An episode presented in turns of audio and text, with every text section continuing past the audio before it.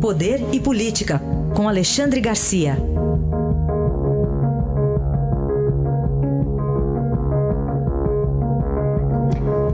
Alexandre, bom dia, como vai? Bom dia, Carolina, tudo bem? Começar falando sobre os trabalhos no Congresso, Câmara e Senado voltam, né, de fato a trabalhar, tem agenda cheia e reforma da Previdência vista. Pois é, na verdade vai ter sessão mesmo, é amanhã. Né? Agora hoje já vai ter conversa. Paulo Guedes vai para lá, ou, ou vai para a casa de um deles, do presidente da Câmara, do presidente do Senado, pretendem almoçar os três, Alcolumbre, eh, Maia e Paulo Guedes, falando sobre reforma da Previdência, já preparando a ida para o Senado. Segundo o Maia, resolveria esta semana. Não sei não, mas uh, Maia quer resolver essa semana e mandar na semana que vem para o Senado. Bom, além disso, o, o, a pauta está tá forte, né?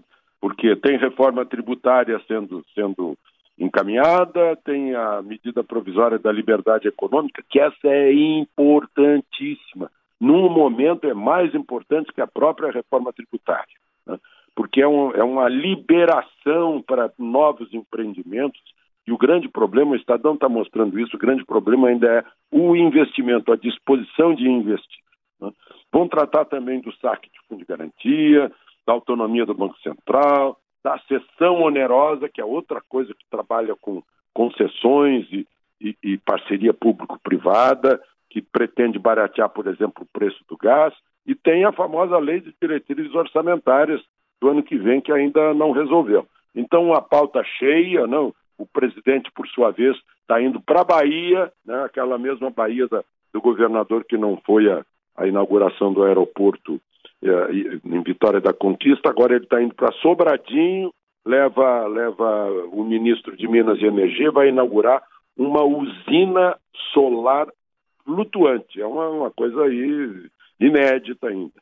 Então, vai ser um dia bem movimentado hoje.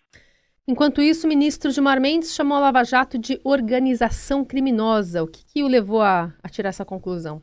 Pois é, eu, eu, eu, li e li de novo e li outra vez para saber se eu estava acreditando que um ex-presidente do Supremo, né, é, juiz da Suprema Corte do país, disse que é uma organização criminosa para investigar pessoas que causam grandes danos. Aí eu pergunto: dano para quem? Causou dano para o corrupto, né, para os futuros corruptos. Aliás, futuros não, os que ainda vão aparecer, os que já são corruptos, mas vão aparecer né? Parece assim que é, é um, uma, um, um, mecanismo freudiano em que a pessoa já está se, tá se acusando, a pessoa tá, parece que está dizendo o, aquele termo de esgrima, né? toucher, né? ou está dizendo, no, no enfim, uh, ah, me ofendeu, isso me desagrada. muito estranho, muito estranha essa manifestação do ministro e corajosa também, né? Porque pôs para fora, não sei se foi um inconsciente que falou ou não, mas, enfim, uh, eu acho que eu nunca vi o Supremo assim sob tanta, tanta crítica, tanto olhar investigativo como agora. E como é que ficariam os ministros do Supremo sob fiscalização, hein, Alexandre? Pois é, aí se descobriu, né, que o, o, o Dallagnol conversando, olha, já deu uma olhada lá no Toffoli e tal. Né? Uh, eles não estão acima da lei, é preciso que a gente diga. Ninguém, numa democracia, num, num regime de, de, de direito, ninguém pode estar acima da lei, embora aqui no Brasil um monte de gente esteja acima da lei. Né? Começar pelo foro privilegiado, mas também pelo próprio Supremo, que contraria com, com, com medidas legislativas, né? contraria a própria Constituição, que diz que todos são iguais perante a lei, independentemente de, de, de diferença de qualquer natureza.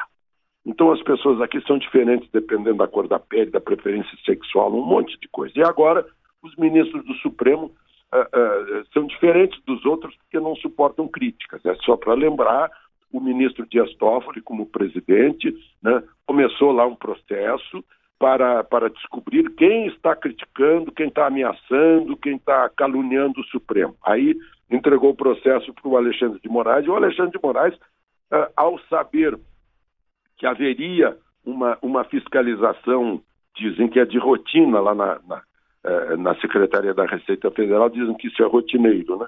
vai, vai fazendo uma peneira, chegou a 133 pessoas que têm uma renda não, não justificável pelo, pelo salário que ganham e tal, né, que estão sendo investigadas, entre elas estaria uh, uh, o Gilmar, o Toffoli, as, as mulheres dos dois, né?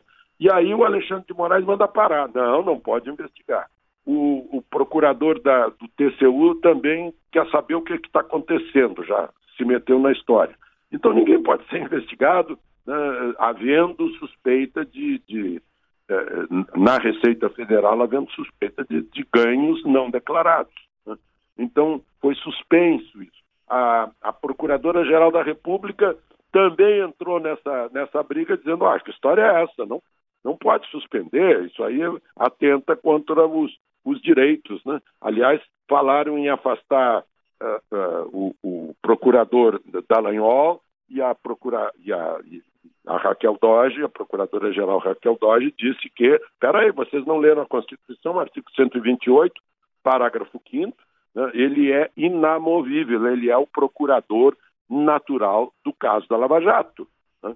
Então, os constituintes puseram isso na Constituição para evitar exatamente essas interferências políticas para tirar os inconvenientes. Né? E, e, os auditores da Receita também estão achando, o, o, o, sindicato lá dos, dos, auditores já protestou também. Então está um, tá um rolo danado por causa ah, porque a, a, a investigação de, de rendimentos, uh, de declaração de renda, chegou muito perto de ministros do Supremo. Então não pode, eles estão acima da lei. Tudo isso é muito estranho. Alexandre Garcia volta amanhã nesse mesmo horário para falar mais conosco. Obrigada, Alexandre. Boa semana. Obrigado, Carol. Até amanhã.